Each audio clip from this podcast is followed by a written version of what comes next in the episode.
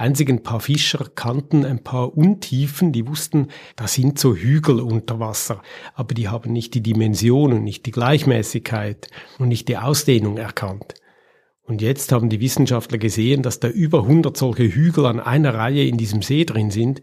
Das fasziniert eigentlich per se schon. Da gab es keine Überraschungen, die noch größer gewesen wären als das eigentliche Faktum, dass da was ist, ein mögliches Stonehenge am Bodensee.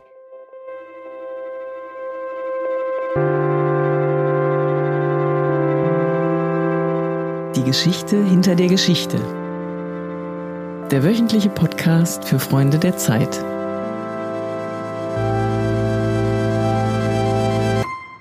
Stellen Sie sich vor, Sie sind Wissenschaftler, Wissenschaftlerin und Sie entdecken etwas ganz Neues, Unbekanntes, etwas, von dem Sie gar nicht genau wussten, was es eigentlich ist, das aber aufs Schönste Ihre Neugier anstachelt. Genau so etwas ist geschehen am Bodensee. Oder genauer im Bodensee. Eine Hügelkette wurde im größten See Deutschlands entdeckt. Und die Forschung rätselt, wie kommen diese Hügel bloß hierhin? Liebe Freundinnen und Freunde der Zeit, in unserem heutigen Podcast über die Geschichte hinter der Geschichte, Sie merken es schon, soll es um einen Wissenschaftskrimi gehen. Herzlich willkommen. Ich bin Annalena Scholz, Redakteurin im Chancenressort und bei mir sitzt mein Kollege Urs Willmann, Redakteur im Wissenressort. Für die aktuelle Ausgabe der Zeit hat er über diese ominöse Hügelkette im Bodensee geschrieben. Grüß dich, Urs. Hallo. Urs, wie kam es denn überhaupt dazu, dass Forscher im Bodensee diese Hügel entdeckt haben? Die wollten im Jahr 2015 schauen, wie tief eigentlich der Bodensee ist. Baden-Württemberg wollte einfach wieder mal so eine Messung machen. Und der zuständige Wissenschaftler, der stellte dann auf den Bildern fest, dass da ganz auffällige Unebenheiten zu sehen waren, alle am südlichen Ufer des Bodensees, schön aufgereiht in einer Reihe. Zuerst dachte er, das sei ein Messfehler, dann hat er aber mit mehreren anderen Methoden ebenfalls gemessen und dieser vermeintliche Messfehler tauchte einfach immer und wieder auf. Das heißt, es konnte sich nicht um einen Fehler handeln. Jetzt gibt es ganz unterschiedliche Theorien, was diese Hügel sind. Kannst du die mal erläutern? Ja, die zentrale erste Frage war, haben die Gletscher diese seltsamen Figuren geschaffen da und die heute unter Wasser liegen? Oder war es der Mensch, der da möglicherweise Monumente hinterlassen hat? Und diese Frage konnte jetzt vor einigen Wochen im April geklärt werden, und zwar mit einem Unterwasserradar der TU Darmstadt. Man fuhr mit ihm über diese Hügel drüber und schoss elektromagnetische Wellen in den Boden. Und je nachdem, auf welche Art und Weise diese wieder zurückkamen, konnte man dem Untergrund Informationen entlocken. Und diese sagten ganz klar, der Mensch hat diese Steinhügel aufgeschichtet. Kann man denn diese Hügel richtig sehen? Gibt es davon Bilder oder hat man das nur durch die Messungen jetzt herausgefunden? Taucher haben schon Aufnahmen gemacht. Also man sieht sie, aber man sieht natürlich nicht viel, weil das Wasser des Bodensees ist sehr trübe. Vor allem dann, wenn man mal runtertaucht im Sommer, da sind viele Algen drin, man sieht also kaum was. Deswegen ist es besser, man taucht im Winter runter. Dann sieht man aber vielleicht nicht so viel, weil man einfach nicht lange unten bleibt, weil es kalt ist. Du schreibst jetzt in deinem Artikel, das könnte eine Art Stonehenge im Bodensee sein. Das wäre ja spektakulär. Was haben jetzt da womöglich die Menschen hinterlassen? Das ist ein sehr spektakuläres Schlagwort, das einfach hängen geblieben ist, das sich auch nicht mehr aus der Welt schaffen lässt als man noch überhaupt nicht wusste, was diese ominösen Hügel sein könnten und man auch noch nicht sicher sein konnte, ob die Menschen sie geschaffen hatten, da begannen die Spekulationen in den lokalen Medien, bei den Laien, bei den Wissenschaftlern.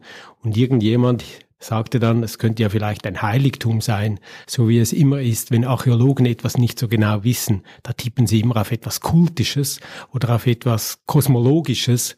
Und schon hat man ein Stonehenge mitten im Bodensee. Du beschreibst ganz schön in deinem Artikel, wie unter Wissenschaftlern ein regelrechter Deutungswettstreit ausgebrochen ist. Jeder möchte die perfekte und finale Erklärung finden zwischen Geologen, Archäologen, den verschiedenen Disziplinen.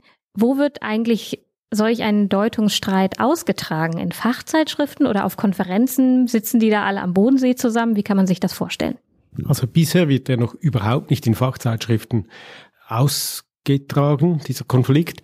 Ich hatte ein paar Pressemitteilungen gelesen und habe mich dann in den Zug gesetzt nach Darmstadt und habe dort mit dem Geologen gesprochen, der diese Messungen gemacht hat. Und dabei stellte ich fest, dass der eine ganz andere These vertritt als der Archäologe in der Schweiz. Der Geologe sagt nämlich, das waren Bauwerke, die irgendwo weit draußen entstanden sein mussten, und zwar im tiefen Wasser. Das konnte er aufgrund der Sedimente, aufgrund der Erosionsspuren feststellen. Der Archäologe ist ganz anderer Meinung. Der sagt, nee, das Wasser lag viel tiefer, die sind da höchstens im knietiefen Wasser rausgegangen und haben die Steine im See deponiert, im Flachwasser.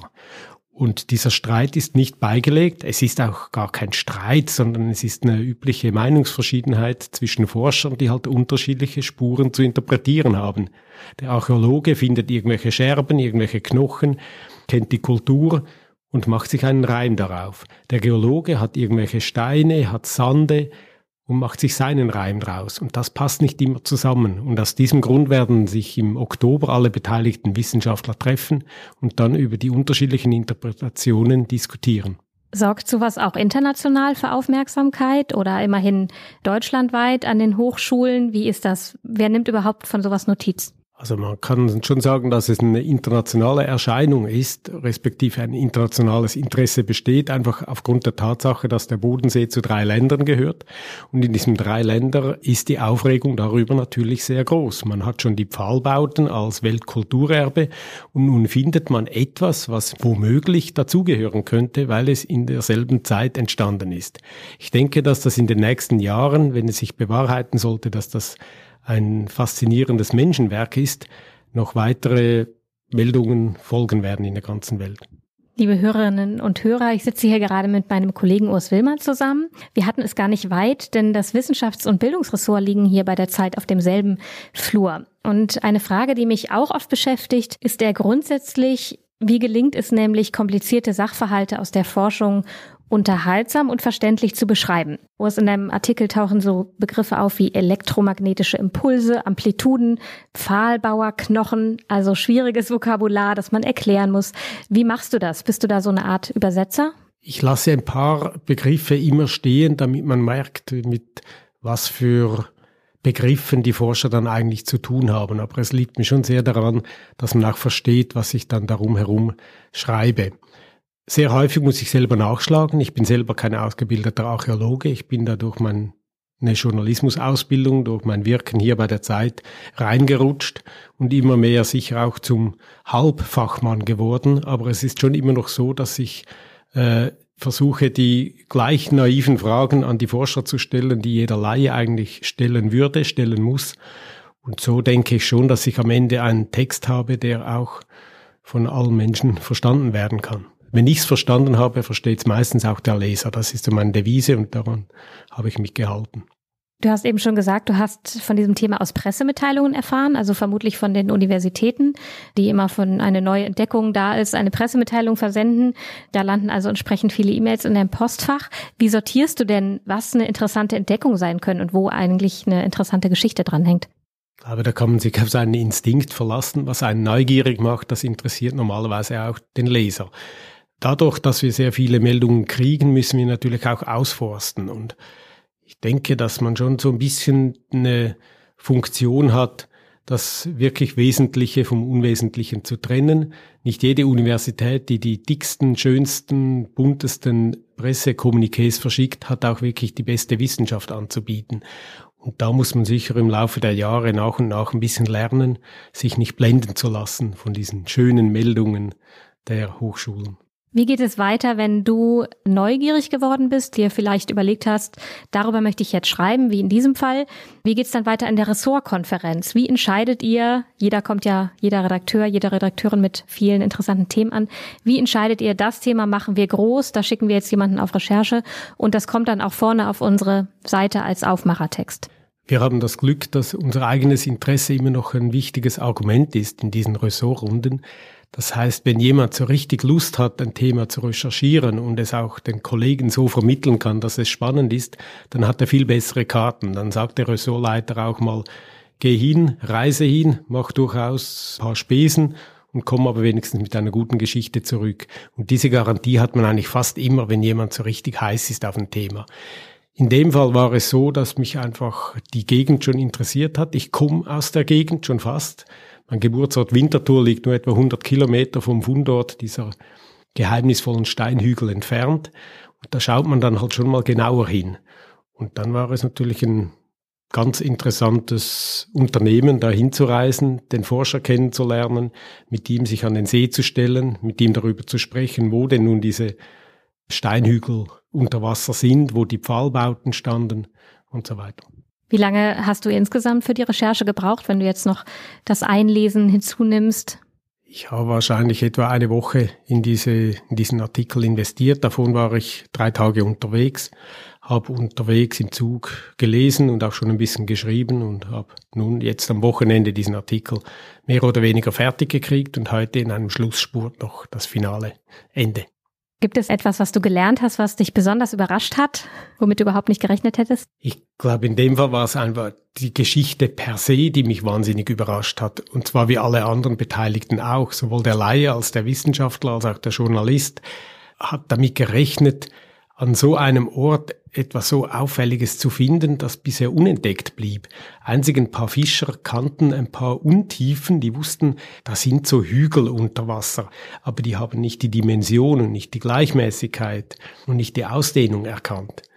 Und jetzt haben die Wissenschaftler gesehen, dass da über 100 solche Hügel an einer Reihe in diesem See drin sind und allein die Vorstellung, dass das im Laufe von vielleicht 100 oder 200 oder vielleicht 500 Jahren nach und nach entstanden ist, das fasziniert eigentlich per se schon. Da gab es keine Überraschungen, die noch größer gewesen wären als das eigentliche Faktum, dass da was ist, ein mögliches Stonehenge am Bodensee. Liebe Freundinnen und Freunde der Zeit, dies war eine neue Folge des Podcasts Die Geschichte hinter der Geschichte. Bei mir war heute Urs Willmann, Redakteur aus dem Wissenressort in der aktuellen Ausgabe schreibt er über eine Hügelkette im Bodensee, eine Art deutsch-schweizerisches Stonehenge. Eine neue Geschichte hinter der Geschichte können Sie nächste Woche wieder in unserem Podcast hören unter freunde.zeit.de. Abonnieren können Sie uns bei iTunes und Spotify. Mein Name ist Annalena Scholz. Ich wünsche Ihnen eine Woche mit guter Lektüre und viel Neugier auf das Unentdeckte. Machen Sie es gut.